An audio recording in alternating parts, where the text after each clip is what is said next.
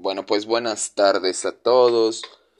Agradecemos a todos nuestros colaboradores que hacen posible este programa. El día de hoy damos arranque a este gran programa que espero nos acompañen escuchando y que tendrá mucho éxito debido a los temas sociales que aquí tocaremos y de bastante interés para toda la sociedad, pues ya que podemos observar que nuestra sociedad se ha estado degenerando cada vez más y no solamente tiene que ver con los políticos y nuestros representantes sociales, sino más que nada es el actuar de la misma sociedad.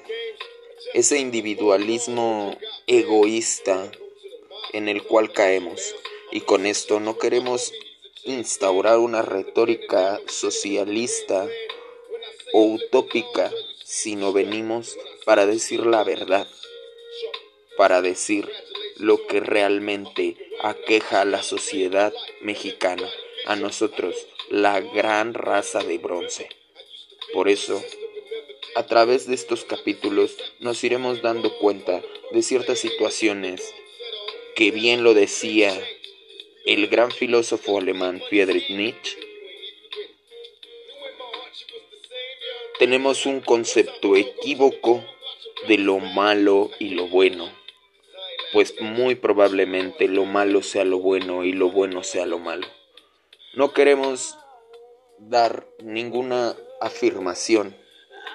dentro de este programa, pues todo lo irá deduciendo nuestro público y nuestros escuchas.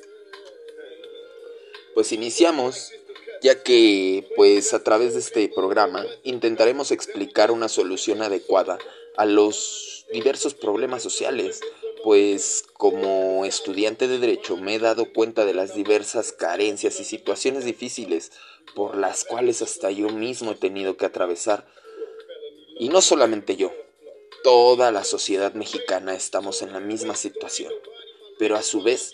he tenido el gran honor y satisfacción de prestar servicio a mi nación dentro de sus implacables Fuerzas Armadas, desempeñándome como soldado de infantería, que en lo personal ha sido una experiencia muy grata y satisfactoria, perdón, en donde se me ha inculcado que eso que muchos conocen por letras y libros como patriotismo, a mí se me inculcó que es la madre que enarbola la grandeza de una nación y su sociedad.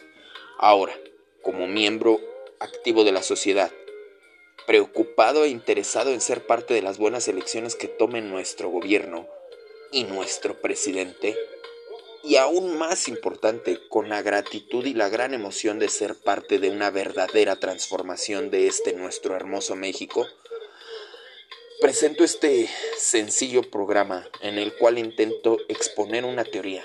la cual espero pueda servir para hacer posible esta gran transformación y de esta manera crear un México mejor para todos y que algún día ya no sea necesario que miles de personas que no son y que son como usted y como yo, porten máscaras para esconder sus rostros, ni tengan que huir de su tierra para poder sobrevivir, y aún mejor, jamás tengan que volver a tomar un rifle o un arma para reclamar justicia, libertad e igualdad. Y a su vez, disfrutemos de estas como se disfruta del canto del censontle al amanecer. Abriremos con una frase del primer ministro Winston Churchill, que es muy interpretativa y desde un punto de vista muy abstracto, podríamos decir que es la verdad de cualquier gobierno, no solamente de la Gran Bretaña. Y bueno, nos dice a la letra, cuando la patria está en peligro, un liderazgo fuerte y unas medidas eficaces resultan esenciales, y si hay quien quiere llamar a eso fascismo, estupendo, que lo llame como quiera. Nadie le prestará atención. Si estas medidas otorgan resultados a la gran nación de la madre Gran Bretaña. Winston Churchill. Cierre de cita. El patriotismo debe de traer a nuestro corazón el recuerdo de aquella águila devorando una serpiente, indicándonos la tierra prometida, aquella que nos traería milenios de prosperidad y abundancia como hasta hoy, aunque por desgracia la contracultura, el sensacionalismo panfletario, el exceso, el consumismo desproporcionado, los malos gobiernos y la manera en que se maneja la atención de la sociedad hacia visiones utópicas que les impone estándares ridículos de belleza y estatus social sin importancia, dirigiéndonos a una decadencia social, moral y humana, además de la falta de importancia de la sociedad sobre la propiedad pública y el irrespeto a toda autoridad y leyes, que nos han integrado a una ola arrasadora de crisis moral y de falta de cultura. Al hablar del patriotismo, no nos referimos a instaurar un pensamiento retórico o una doctrina chauvinista dentro de nuestra sociedad como el vecino del norte. Es el mostrarle a todo integrante de esta nuestra gran sociedad que si bien somos un pueblo muy unido, solidario y bastante hospitalario, esto último es una experiencia personal por variados viajes dentro de nuestro hermoso y vasto territorio. Mostrarle a todo este grandioso pueblo que el ser patriota no significa aquel concepto hollywoodense de ir a la guerra y morir en el campo de batalla, sino es el cariño a nuestra tierra, a nuestro espacio público, nuestra fauna y flora, nuestros lábaros patrios, pero aún más importante, el amor entre las personas, el colectivismo, la unidad y el espíritu de cuerpo, pues muy bien dicho que el pueblo unido jamás será vencido, siendo así que el patriotismo florecerá como la rosa que crece con el delicado toque del sereno de la mañana. Para lograr esta gran transformación de nuestro México es preciso desarrollar una mentalidad moralista, colectivista y de esfuerzo, atendida desde los niveles más básicos de educación, dándole un enfoque a nivel pedagógico, psicológico y didáctico a las nuevas generaciones de este nuevo concepto de patriotismo que intento explicar.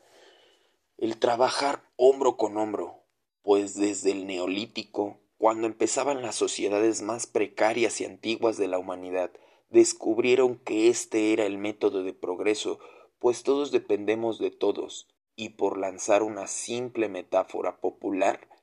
que dice que una piedra, siendo una simple piedra, se necesita, no podría ser posible que una persona no se llegue a necesitar eventualmente en alguna situación. Esto sería posible aplicando actividades didácticas que incluyan materias más humanistas, pero con un enfoque pedagógico, el cual estimule el interés de estas actividades a todos nuestros niños, niñas, adolescentes y ciudadanos en general,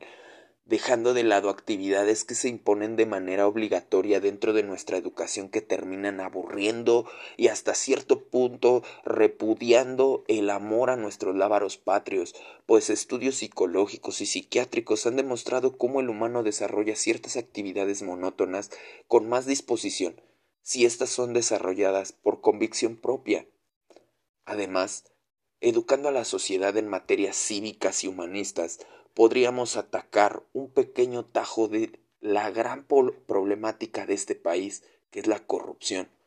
pues con ciudadanos más informados sobre sus derechos, pero aún más imperativo sobre sus obligaciones,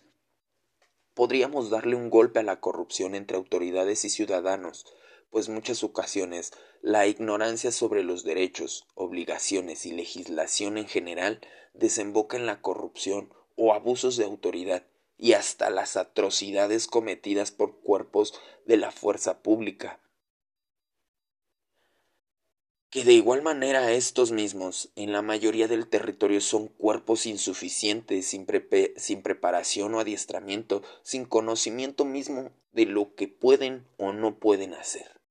con el conocimiento parcial en materia de derecho penal y muy básico o insuficiente en las diversas ramas que la justicia de este país imparte, llevando así a que muchas leyes queden en letra muerta, sin quien vele por ellas,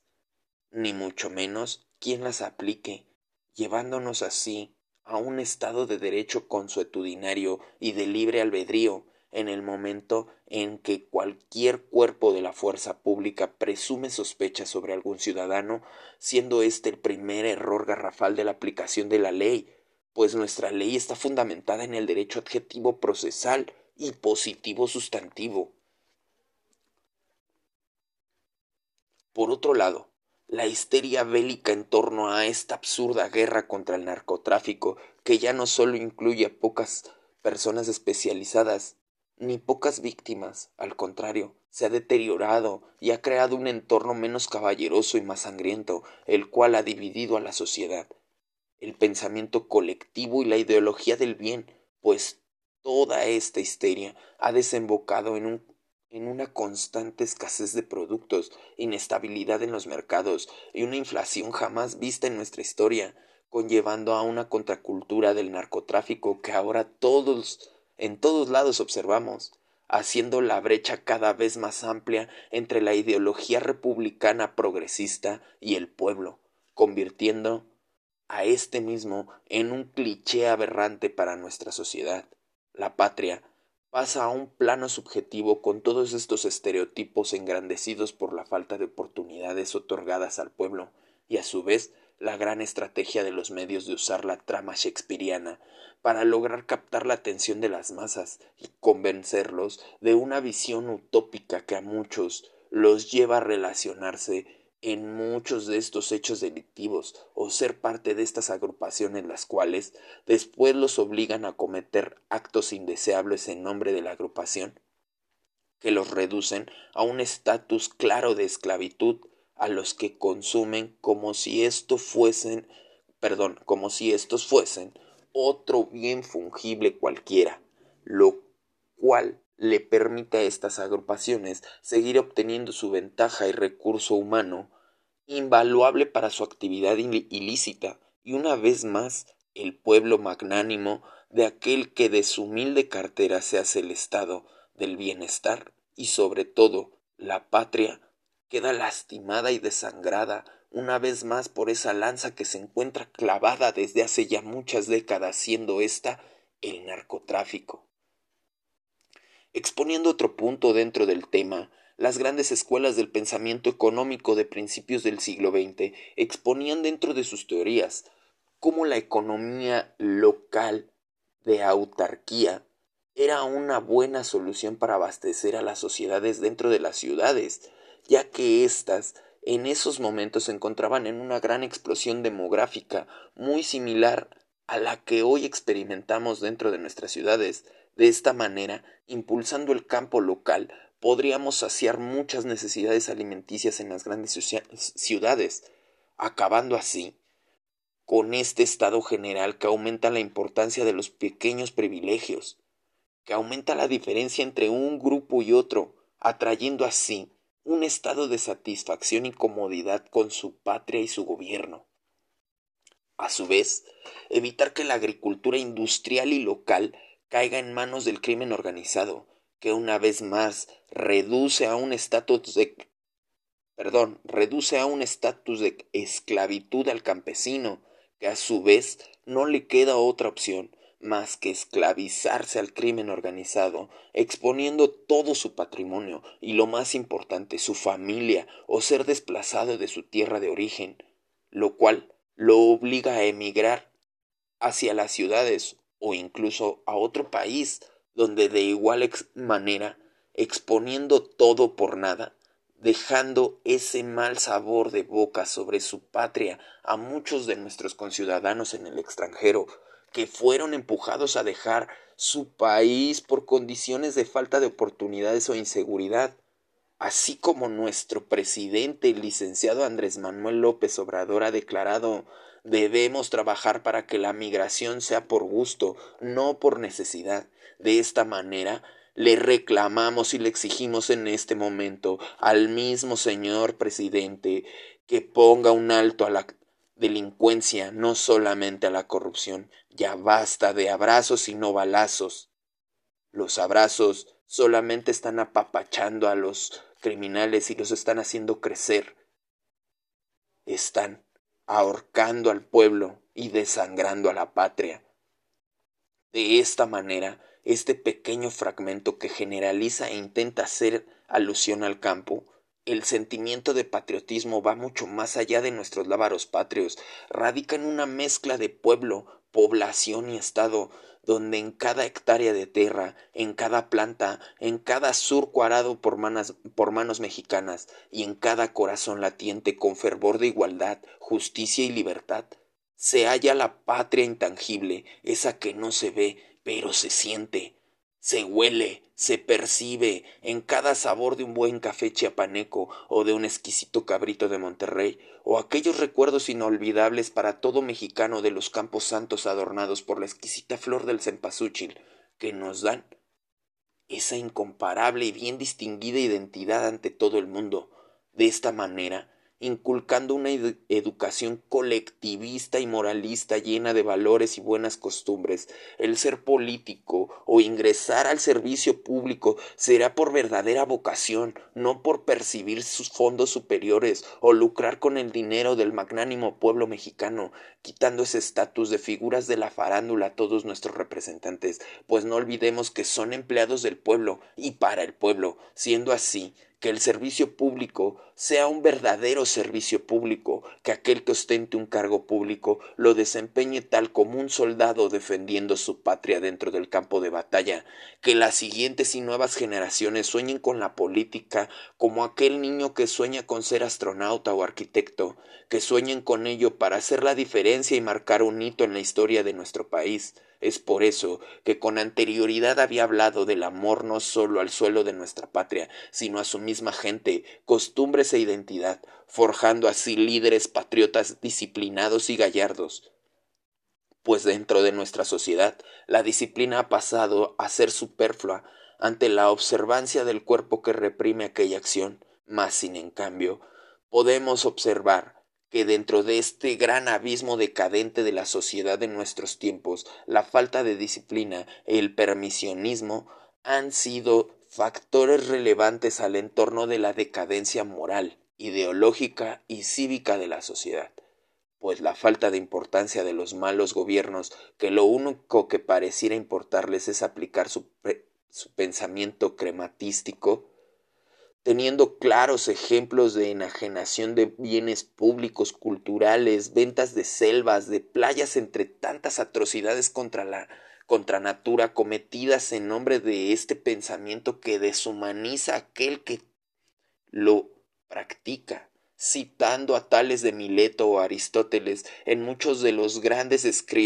escritos sobre la oeconomía y la crematística siendo así depredadores del mismo pueblo y sus intereses, la vida ajetreada por el alto costo de la vida que nos implementa el estado fáctico del neoliberalismo y la gran explosión tecnológica que aunque muy útil y eficaz es un arma de control masivo la cual está expuesta a muchas personas desinformadas sobre los límites y alcances de la red pues todos estos factores desembocan en las nuevas generaciones sean educados por los nuevos dispositivos de control masivo, expuestos a violencia sin medida, pornografía, situaciones para adultos e imágenes dantescas, y hasta en algunas ocasiones temas que a algunos de los peores pervertidos los harían sonrojar, siendo así que la sociedad se desensibiliza y crea ficciones incongruentes con toda realidad, alentando comportamientos no idóneos para la buena convivencia entre la sociedad y su entorno. De esta manera desarrollaremos una moral colectiva de convivencia y no de coexistencia, porque desgraciadamente podemos observar ese estado de coexistencia en el cual estamos sumergidos, ese estado egoísta y de omisión por parte de todos los habitantes y, y gobernantes el cual nos lleva a una fractura irreparable dentro de la sociedad, la cual debemos subsanar, pues esta problemática ataca a los sectores más vulnerables de la sociedad, pues desde el principio de la humanidad el humano se dividió en clases sociales, las cuales a pesar de tantas guerras, revoluciones, insurrecciones y levantamientos de los estratos más bajos de la sociedad, siguen siendo exactamente igual que en aquellos tiempos, solo han cambiado de nombre y cada vez acrecentando más la brecha entre clases, permitida por el capitalismo desmedido, la crematística de la clase empresarial, política y el neoliberalismo mal aplicado han creado este resentimiento antipatriótico impulsado cada vez más por estas conductas de los estratos más altos, creando la coexistencia de la sociedad, donde apenas y nos toleramos. Siendo así que el progreso colectivo se ve mermado y el espíritu de cuerpo quebrantado, si bien no intento explicar con esto que el capitalismo y el neoliberalismo sean modelos económicos inadecuados,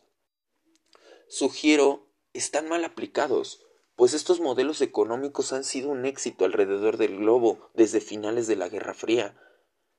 Pero es preciso explicar que el pensamiento colectivo de convivencia exige un pensamiento más pluralista, donde se pueda crear la conciencia social del cuidado de la propiedad pública, el espacio público, la identidad nacional y nuestra propia biodiversidad, que bien es de las más variadas en todo el globo y de las más codiciadas desde tiempos inmemoriales que han querido dominar grandes imperios por su gran riqueza. Y ésta pueda quedar grabada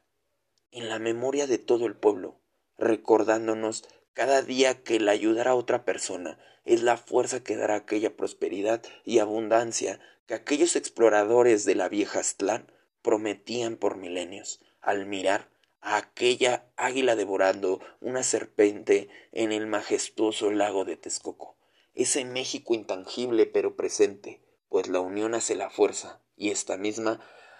hará la grandeza de nuestro México, y el futuro se verá lleno de esta promesa erigida sobre aquella visión de estos exploradores. Mexicanos al grito de guerra retumba dentro de nuestras melodiosas notas de nuestro glorioso himno nacional. Así, esta pequeña estrofa debemos recordarla y llevarla en la mente como un grito de unión a la guerra, esa guerra que día a día todos los mexicanos experimentamos, esa guerra interna que nos limita y nos deja vulnerables a merced de los que nos quieren ver abajo, esa guerra por hacer un esfuerzo más para cumplir con el objetivo de ser diferente, de ser mejor, de hacer un, un México diferente, un México más fuerte, más grande. Saber que todos ponemos un grano de arena para llenar este gran reloj caótico que si bien el comunismo utópico marxista o chavista nos habla de un mundo y un entorno donde se podría manejar como una máquina mientras todas las piezas se encontraran en su lugar y funcionaran de manera correcta, sería una sociedad eh, idónea. La historia humana nos ha demostrado que esto no es posible y que solamente han sido sueños, pues las sociedades se mantienen en perpetuo movimiento y transformación, con ella la terratransformación de su entorno, siendo así que las condiciones de la máquina, que es la sociedad, no podrían funcionar a perpetuidad con delicada precisión, siendo así que debemos tener conciencia de que algo puede salir mal y ser previsores para esos malos tiempos que parecieran ser muy comunes en estos días dentro de nuestra realidad social y con esta condenada pandemia. De esta manera es preciso aclarar que la máquina no puede funcionar sin la inversión privada, la misma propiedad privada, el libre comercio bien negociado, no arreglando un tratado de esclavitud y saqueo, de inmoralidad y burla a nuestros productos y conciudadanos, los cuales son codiciados en muchos rincones del planeta. Pero ese derrotismo y, complejo de inferioridad y sumisión por parte de nuestros funcionarios ante el neoimperialismo yanqui y lo más imperativo y necesario para nuestra sociedad decadente de aplicación de normatividad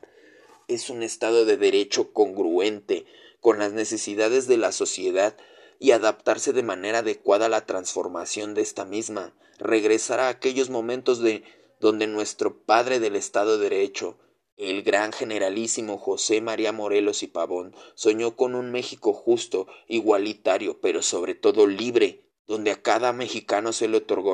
otorgara lo que se merecía y donde todo mexicano tuviera una vida digna y decorosa. Por eso es preciso un Estado de Derecho inquebrantable, en donde las autoridades, como antes mencioné, tengan una mejor especialización y remuneración a su gran compromiso con la sociedad, pero imperativamente con el país, redundando esto mismo en una mejor aplicación del Estado de Derecho y la sensación de cada habitante de armonía con su país y su gobierno, haciendo que el patriotismo fluya en los corazones de cada uno de ellos, fervientes por el verde, blanco y rojo que yacen impresos en nuestro lábaro patrio. Por lo tanto, como antes había explicado, el patriotismo abarca mucho más allá de la, conceptualización e identificarlo con nuestros lábaros patrios y sus fuerzas armadas, sino que va más allá, es el orgullo de pertenecer a este gran pueblo y a su sociedad, pero aún más importante, a su gobierno, estando muy interesado en formar parte de las buenas elecciones de cualquiera de nuestros gobiernos y en una verdadera transformación de nuestro país, espero este programa aporte una conceptualización del patriotismo en cuanto hace a este capítulo a nivel colectivo, más objetivo, quedando a disposición en los, en los contactos referidos eh, pues el verdadero interés es seguir sirviendo a la patria de una manera intelectual y, de ser preciso, el tomar las armas de nuevo para defender mi patria y su soberanía, estando encantado de cumplir mi deber como mexicano y buen patriota, pero no solamente en el uso de las armas, sino mi contribución diaria a un México mejor, y me encantaría servir a mi patria en cualquiera de sus filas tomando decisiones en el día a día. Así es como en este capítulo tratamos de dar una conceptualización del patriotismo, ya que se nos hizo un tema bastante importante para iniciar, ya que desde aquí empezaremos a desglosar capítulo a capítulo cientos, y cientos de clichés y estereotipos que aún el mexicano conserva y que no son malos y que el mismo habitante no tiene la culpa, sino la educación es la que falta y la que termina mermando a muchos, a muchos, a muchos mexicanos y mexicanas pues espero que les haya agradado. Eh, la siguiente semana continuaremos con este programa. Eh, cuídense mucho. Eh, me despido de ustedes. Soy el Lobo Pérez. Cuídense mucho. Hasta luego.